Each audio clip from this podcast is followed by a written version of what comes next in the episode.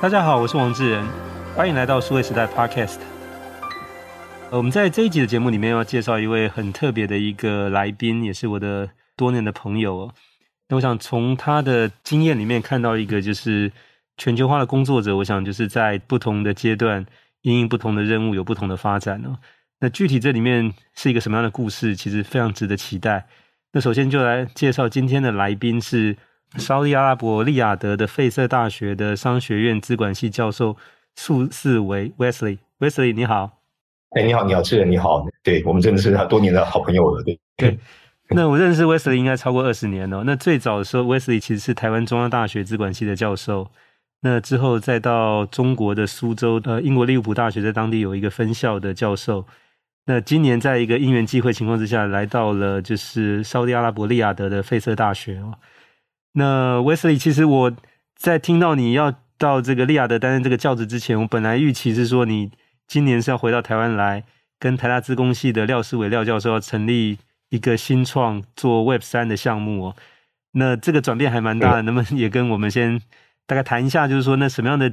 机缘呢？到了这个费舍大学来任教？因为沙乌地阿拉伯，我想是我们经常听到，但是很少有台湾人，特别是工作者到这里来的一个机会呃。可不可以先介绍一下？是，其实就是不管我们做什么项目嘛，啊，就是说其实呃钱是最重要的，对不对？好，那没有钱的话，很多项目都是空谈。那台湾来讲的话，就是说，我想就是不管廖守伟教授也好，还是很多也好，呃，他们我觉得就是在技术上面来讲的话，都是绝对没有问题的哦。那甚至我想很多这个中小型的这种新创产业。他们在技术上都是非常非常领先的，这个我相信不止我知道了，一般我想数位读数位时代的读者也都应该是有所耳闻耳闻，对不对？而且甚至知之甚详。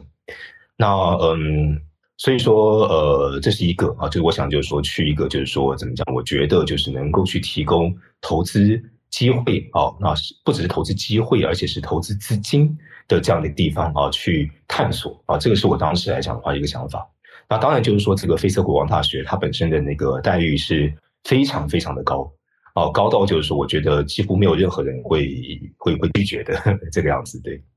那我我想请教，因为就是 Wesley 就是苏教授，你的专长是在这个资讯管理哦，能不能谈一下？就是说，那到这个费瑟大学来，这是一所什么样的大学？然后就是呃，它它一个什么样的呃选拔的机制，你最终能通过，然后进来任教呢？好，这感谢志文问这个问题哦。其实我有机会的话，也很希望能够介绍一下我们的费瑟国王大学哦。这个费瑟国王大学来讲的话，就是说是那个费瑟国王基金会他所成立的。那这个基金会就是说，在这个费瑟国王被暗杀之后，他的几个儿子们成立的。那他是私立学校，他主要服务的对象呢，就是学生了哦。其实都是一些呃王子公主哦。那本身王子公主就很难教，在方在方面来讲的话，就是说。呃，沙乌地阿伯的学生哦，他们其实是非常注意成绩的，哦，应该这么说的，他们非常注意分数哦，他们 他们并没有好好念书了，大多大多数，但他们很计较分数，哦，所以变得就是在这样的前提之下呢，其实就是说教这些学生是非常具有挑战性的，啊、哦，我们可以说，费瑟国王大学当然来讲，它在升升迁方面，比如说从呃助理教授升到呃副教授啊、副教授升到这个正教授，那当然还是就是说以这个研究为主。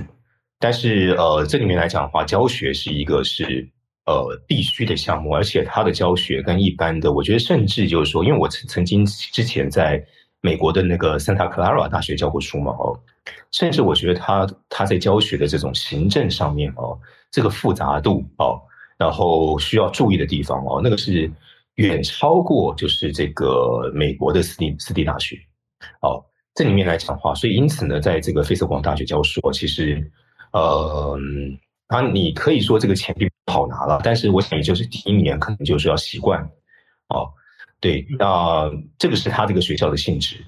当然，另外你提到这个选拔的这个过程啊，其实说真的，我不并我并不是那么清楚啊。那他其实并没有就是说那个邀请或怎么样，他就是直接在那个一般的这个怎么讲，像 Higher Education 这些地方登广告，好，好，登登完之后我就去应征。哦，然后应征之后呢，就给我 interview，然后就上了，而且没有想到，就是说后来我才知道，就是说我们当时同时竞争这个位位置，哦，就是呃，我们现在我们后来收两位教授了，哦，但是呢，我们有两百五十七人竞争这两个位置位置，对，所以并不是那么容易，对。嗯，那你知道你为什么最后被选上的原因？从这个两百五十七个选两个，你是其中一个，就是呃的原因，或者说是因为你具备特殊的一些能力还是经验吗？我觉得一方面来讲的话，我觉得我过去的研究算是还还行了，还还还不错的哦。那所以这个是就是说等于说是一个必要条件。但他们来讲的话，我觉得，因为我看到其他教授的这些履历啊，他们其他教授研究也没有说做得非常好。我觉得台湾教授，我们以台湾做比较好。台湾教授，我觉得随随便便一个国立学校大学的研究都可以，绝对可以在费瑟国王大学在研究上面是毫无问题的哦。那那个，但是我觉得他们是从我的呃经历。啊，因为我我我去过私立学校教书嘛，那而且就是说我在那个就是利物浦大学哦所使用的那些系统哦，那基本上费瑟国王大学也在用，所以我觉得按照他们的判断，就是说我应该是可以就是说搞定这些学生哦，那的确也是，就是我觉得在这个学校怎么样搞定学生哦，变得是最重要的。嗯，所以有些有些教授，我想他可能就是非常的在专注在研究。那这种教授来讲，他不管学生就不管教学，这种教授在我们学校是绝对无法生存的。哦，那我们花很多精力都在都在教学，对，尤其是教学行政。嗯，对。那一开始，Wesley 你也提到说，你的学生里面现在大部分都是这些王子公主跟这个所谓的王室的成员哦，所以等于说这个费瑟呃国王大学其实它的目的很大一块，其实就是在帮王室的这些年轻的一代，就是。教导他们，他其实有点类似国师这样的角色，就是说，或者说，他有点类似，让我想到就是说，像以前，比如光绪帝，他就会有个老师叫翁同龢，就是可能就专门指导，就是培养他将来怎么去做一个皇帝的这种。就你你现在这个工作听起来有点像，就是类似像一个这样的角色。但是我想，翁同龢可能他教的光绪帝，光绪帝应该还是比较听话的。那但是这些王公贵族，我觉得绝大多数都是不听话的，而且绝大多数都是。呃，被宠坏的哦，那他们就是说生活很富裕，他们说真的也不见得说需要这个学位哦。我的意思就是，他们来讲未来的生活了，不见得需要这个学位。但是呢，他们有这个学位的话呢，等于说他们在整个呃王子公主王室的攀比上面哦，是对于他们的父母而言是一个非常正面的一个意义。我觉得是有这样的效果的，对。所以这样的老师其实不容易哦，就是说你不但要教会他书本里面的，可能还有一些包含做人的道理。所以这个这个其实是一个不容易的一个工作。那、嗯、呃，我我另外想请教是说，那到沙乌地阿拉伯去工作，你在那边现在看到，特别在因为利雅得是首都，也大概有八百万人哦，就是说你在那边看到的这个。台湾去的工作者多吗？如果有的话，大概都属于哪个类型的比较多？我目前所接触到的就是说，有少数的住在那个沙国的居民哦。那例如说，我一个朋友，他其实他父亲是外交官啊，包括我们现在的现任的邓大使，他父亲原本也是就是说驻沙乌地的外交官哦。然后那个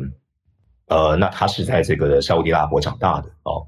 那大概我遇到的就是说是这样的人。那再方面来讲，就是使馆的人员。好，那再方面就是说一些跟沙国可能就是中华民国政府跟沙国有一些合作关系，然后被派到这边的人。那你说要在这边创业干什么发财的人呢？我目前没有遇到一个。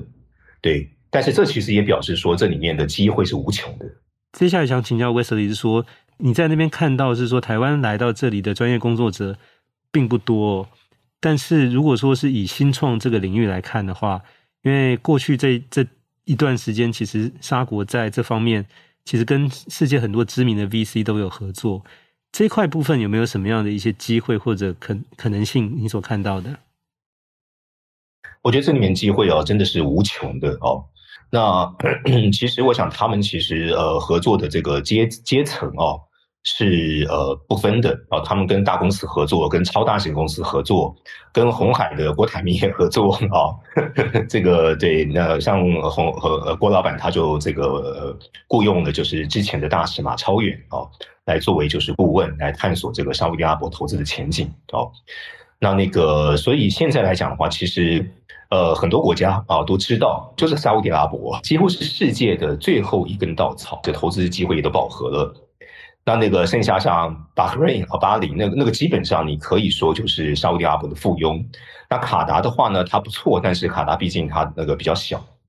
哦，所以剩下的只有这个沙乌地阿拉伯。所以说这里面来讲，那沙乌地阿拉伯也知道这个事实，所以他们其实呃广大的就是呃设立就是说一些政府单位来负责投资，不管是多大的计划，还有多小的计划，呃基本上来讲的话，就是在沙乌地阿拉伯都可以找到对接的单位啊来去进行怎么说呢？呃资金的挹注。那甚至我想就说台湾的新创产业。甚至可以就是说做一个怎么讲呃打包的一个形式，然后来去寻求沙乌地阿拉伯的一个资金，然后呢变成就是一个怎么讲算是私募经济的形式。那这样子的话，我觉得就是说呃在沙乌地阿拉伯呃我们是可以就是寻求适当的单位把这件事情给做起来的。对，那呃因为威斯利本身其实对新创的这个领域也很熟悉哦，那就是说如果台湾的新创到利雅得来举例，就是说，你觉得有什么样的一些机会或可能性，或哪些领域是比较快可以有一些商机产生的？这个问题我觉得又可以分两方面，一方面来讲的话是就是目前，呃，你可以说比较成熟的一些产业哦，例如说像对于零售业进行大数据分析，当然这个也不见得那么成熟了，因为任何事情你要做好的话呢，它都没有所谓成熟可能性啊，都没有所谓的成熟啊，因为你要做到极致，做到好。哦，甚至我想今天的访问，对不对？这个你要访问到这个极致，对不对？这个都是需要一定的功夫的哦。那所以说，像我们在这个呃台湾，就是我们认识一些新创产业，好、像腾云科技，他们就在做零售业的大数据的分析。那这种东西呢，哦，这个 big data 这种东西哦，在沙乌地阿拉伯，我觉得是非常缺乏。简单来说哦，简单来说，我觉得沙乌地阿拉伯，你可以说在这种就是电子商务。甚至我觉得任何地方，它都是非常缺乏人才，非常缺乏怎么说呢？这个品质的提升，就说跟大陆、跟台湾是根本不能比的，那差之甚远啊。那你说整个来讲的话，工程品质、道路的规划等等等等，那都是非常非常有问题的。我这么讲好了。所以也正是因为如此，就是我觉得机会是很多的。那包含说这种品质的提升之外，当然他们还有很多投资的机会，也就是说从无到有的一些机会。对，那呃，我我想就是说，因为沙特阿拉伯这边其实，在中东地区也是一个很典型的回教国家哦。那嗯，中东跟东南亚大概是我们看到最密集的这个回教的这个所在跟市场，所以我我想其实东南亚市场对台湾来讲，现在这几年有很大的吸引力。那我不晓得，就是说，那中东这边，特别是在阿拉伯这边，如果说我们有机会来参与这里的发展的经验，不晓得 Wesley 怎么看？就是会对于后续可能去发展东南亚，就是同样是这个穆斯林的市场会有帮助吗？这个是绝对的。那我认为，在沙乌地阿拉伯这个地方来讲的话，我觉得一般人只要他稍微乐观一点，然后应该都是会看到机会了。这里面跟就是说那个中国大陆，就是说三十年前是有点像哦。那呃，沙乌地阿拉伯它在整个的这个呃政治经济来讲的话，哦，就是说在中东可以说是具有主导的地位，呃，还有宗教哦。那为什么说是政治呢？政治来讲的话，它的最大对手就是伊朗嘛，哦。那伊朗现在来讲的话，就是说这个呃，大家也都知道发生一些问题，而且这个问题我估计了哦，就是至少这边的人看会认为伊朗可能会改变，哦。那呃，不管它改变的方向是好是坏，我觉得这个对沙乌地阿拉伯都是好事。因为坏的话呢，就沙乌地阿拉伯那更是就是对不对？这个地区的首屈一指的这个政治中心了。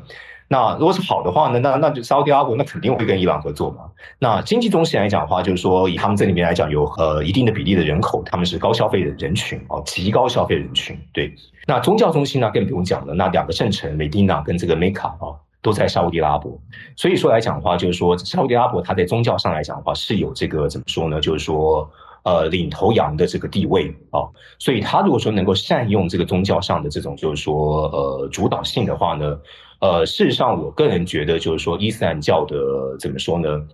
你可以说是抗拒啊、会变得比较少啊、为什么说抗拒呢？因为过去来讲的话，包含尤其是费瑟国王哦，他其实是非常大力的来去进行沙国的现代化，但是沙国的宗教领袖他们反对，哦。那现在看起来的话，就是这个我们说这个王储哦，他都是做得非常的好，对不对？包含我想大家可能知道，女孩子也可以开车哦，等等等等哦，这些来讲的话，都已经等于说是跳脱了宗教的限制，然后来去进一步的来去，就是说能够去让沙国的国际地位能够提升哦。那更不用说，我想就是说，也借由这个宗教的这个怎么讲影响力哦，然后来去对于其他的宗教，呃，其他的伊斯兰国家呢，来去就是说进行市场的开拓，哦，这个是绝对的，绝对可以的。那当然，我想就是说，这个其实是一个蛮特殊的一个宗教的一个信仰跟仪式，所以我我想就是，其实对于这个呃市场来讲，就是如果我们有心想要去开发或者经营这个就是穆斯林的市场，我想其实这一些。文化跟宗教方面的东西，其实我们是需要多多研究、多理解哦。那就 Wesley，那你现在在班上，其实这些呃女性的这些学生，跟你平时在街道上面看到的，就是他们现在还穿着那个袍、戴那个面纱的这个情况普遍吗？呃，还是很普遍的。有些女孩子她就不戴面纱，哦，她在街上走，哦，那她的穿着当然不能够穿牛仔裤，不能够穿 T 恤，哦。呃，当然我不知道他们如果真的穿的话会怎么样了，这我不知道了。但是我是没有看到任何人。那他们来讲的话，都会穿一些，还是穿的袍子，但是可能不不完全是黑色的。哦，那也会有一些彩色的啊，等等等等。哦，那那个呃，但是有一些比较保守的人的话呢，哦，就他们还是会蒙着面纱，穿呃就是完全的黑的，然后就是说这个只有眼睛露出来。呃，这个东西有些地方是他们如果结婚之后，他们的丈夫是不准他们就是说抛头露面的。哦，这有有各种各种因素，对，嗯，对，就是说这个其实不只是宗教，已经是一个所谓的日常的生活跟文化上面的一个一个习俗了。那另外想请教 Wesley 是说，那即便现在沙特阿拉伯还是一个大的产油国跟天然气的输出国，但是现在在新能源这一块的科技的发展，其实也走得蛮快的，特别在一些像包含节能减碳、太阳能的应用这个部分，你所看到或者了解的，能不能也跟我们分享一下？呃，这个东西啊，如果说呃，我们其实就是说，呃，知道有一个单位啊，就是他们的工业以及矿业部、那这个工业与矿业部呢，它底下有一个有一个 project 一个项目，就是专门来做就是说 renewable energy 的哦、这个是他们非常重视的地方，因为他们看到就是说这个杜拜啊，这个阿布扎比，他们都是说呃，怎么说呢，未雨绸缪嘛啊。虽然还早了，就是还也有两百年的石油储量，但是他们其实也就是说会未雨绸缪一下。而、啊、这个 renewable energy 是沙乌地大力推广的。对，因为就是说现在全世界大概都定下来，二零五零年就是零碳排的这个目标、哦。那当然，这个造成碳排一个很大的就是这个原油的开采跟提炼的过程哦。那当然，这个对呃沙特阿拉伯跟周边的这个产油的这些国家来说，那这个当然就是要。呃，也要尽快去克服跟解决的一个问题哦。当我们也看到有些案例是说，其实在这边推这个所谓的电动车相关的这些应用，那不一定是轿车，其实包含像电动巴士，好像是一些比较简单的这种搬货的这些车子，其实，在沙乌地阿拉伯现在这边的这个开发跟应用，其实也推得蛮快的。是的，是的，对，推得蛮快的。台湾或是中国大陆。哦，如果说是对于电动车方面希望就是说能够发展的话呢，我觉得沙乌地阿拉伯是一个非常好的试金石了，因为这边的确是市场需求，而且就是说这个政府也在呃大力的开发这方面的产业。对，那最后一个问题想请教 Wesley 是说，那如果真的台湾这边的企业想到沙地阿拉伯那边去做市场的了解或者研究，那或者是说新创想要到那边去争取可能这个合适的一些资源或投资。还是说台湾这边的学生想到当地去可能念书，你会给什么样的建议呢？就是他们可能第一步该做些什么事情，然后让他们更对当地的这个环境或者是这些当地的这个情况有所了解。那我个人觉得，就是说要来这边的话，就是说一定要找对人，这个非常重要哦。一方面来讲，如果说这边有人哦，能够帮忙探路啊，这是当然最好的。那没人的话呢，那可能就是要自己过来，然后来去呃开发哦。那这个可能就比较费时间哦。那这是一个创业这方面，就是说如果说能够就在沙国能够就是说能够找到一些顾问公司啊，帮忙牵线，找到合适的人啊，这个当然是就是说最好的事情，对。然后提到这个学生的话，我个人觉得就是说，当然首先第一个去沙乌地阿拉伯留学哦，这个东西可能呃一般人会觉得有点怪怪的哦，对不对？你好像没听过。比如说你任教这个费瑟国王大学，它也是可以对外面一般学生招生的吗？呃，可以的，它其实有不少比例是那个国际学生。对。那在沙乌地阿拉伯这边，其实因为我们去大概要学阿拉伯文的这个。机会比较低，就是说他一般英文沟通是一个普遍的，不管是说你在课堂上或者在日常的这个走在街道上面问路，还是说到餐厅吃饭购物，或者说平时的这个像商业之间的这种往来的这些应对的话，就英语是一个大家普遍使用的语言吗？呃，是的，是的，英语其实非常非常普遍。好，那例如说我们去一些呃，就是说这个大卖场去买东西。那事实上，你所看到的几乎百分之九十五吧的产品都有英文。那甚至我想它的那个就是那些标志啊，比如说这个走道是属于哪一类的产品，那个基本上好像，诶，据我所知，有些这种大卖场甚至只有英文哦。对，那有些产品的话，就是说那个他们直接从国外引进或怎么样，那他们也是只有英文，没有沙乌地阿拉伯文，没有阿拉伯文的。对，那当然啦，就是例例如说就是一。些，比如说我们跟一些，比如说这个 Amazon 啊，或是说 N O O N 的一个就是电商啊，然后买东西的话，那跟他们这些就是说那个呃外卖小哥联系啊，那那可能就是需要需要阿拉伯文，可以用呃 Google Translate 啊，所以这个也不是太大的问题了。哦，对，特别是最近那个就是像这个 Facebook 的 AI 可以，比如说台语跟英语之间可以切换翻译的这个，所以可能将来应该阿拉伯文跟跟国语或者台语之间的这个切换翻译，应该的技术很快也会出来，并不是一个难的事情哦。对对对，有需求的话是一定的，对对。但是我觉得就是说，目前为止的话，呃，中文是很少见到，对，所以可能来这边的话，还是需要懂一点英文了，因为上课也是用英文嘛。然后，而且最重要的一点是说，在这边上课它是免费的哦，只要是公立学校是完全免费的。那而且就是说，他甚至有可能是给生活费啊，给奖学金，给生活费，所以这个是在这边留学的一个最大的好处。好的，那请教 Wesley，就是说，那你在这个菲斯国王大学的这个任教的期间，大概是预计多久呢？比如说一年、三年，还是多长时间？好，这边的任教，他的那个合约都是一年一签哦，但是基本上大家都继续留下来了吧？对，因为给的这个待遇条件也都蛮好的哈。对，因为除非就是说他跟学生真的是就是说产生很严重的问题哦，那这个东西就无法容忍。对，那但是我觉得基本上来讲，我感觉了要留下来啊的话，他对研究是没有什么太多的要求，但是要升等的话呢，他对研究的要求就很高了。对，应该这么说。了解。那威斯那最后就是对听众朋友这边还有没有一些提醒还是建议？就是如果他们关心就是沙乌地阿拉伯这边的发展。或者对这边的机会感兴趣，还有没有什么最后你想要提醒大家的？我觉得现在那个整个沙乌地阿拉伯，就是说它真的是就是世界经济的最后一根稻草，因为呃我们可以看到嘛，最近美元升值，对不对？亚洲国家货币都惊吓吓，对不对哦？但是沙乌地阿拉伯的那个 Riyal，它对美元哦，其实它对美元其实一直都是固定汇率了，一直是三点七五。那偶尔会变成三点七六，偶尔会怎么样？那他们可以用石油哦，以及就是 OPEC 的一个石油的这个怎么讲？呃，出口的一个管制，来去调整沙乌地阿拉伯 Riyal 跟美元的汇率，所以它这个对美元的汇率一直都很平稳。所以换句话说来讲的话，就是说，呃，它其实是。经济上来讲，在目前来讲，算是相对经济是非常非常平稳，甚至就是说一直在往上发展的一个地区。所以我是真的是强烈呃推荐，就是如果说大家有兴趣的话哦，真的是尽可能的，不见得说一定要来沙乌地阿拉伯工作的哦，但至少就是说跟沙乌地阿拉伯来建立起一些就是说一些贸易啊、投资啊，或是引进资金的一些关系。好像台湾的新创产业，对不对？哦，技术好，人才好。但是呢，不知道市场，对不对？然后基本上又缺钱，对不对？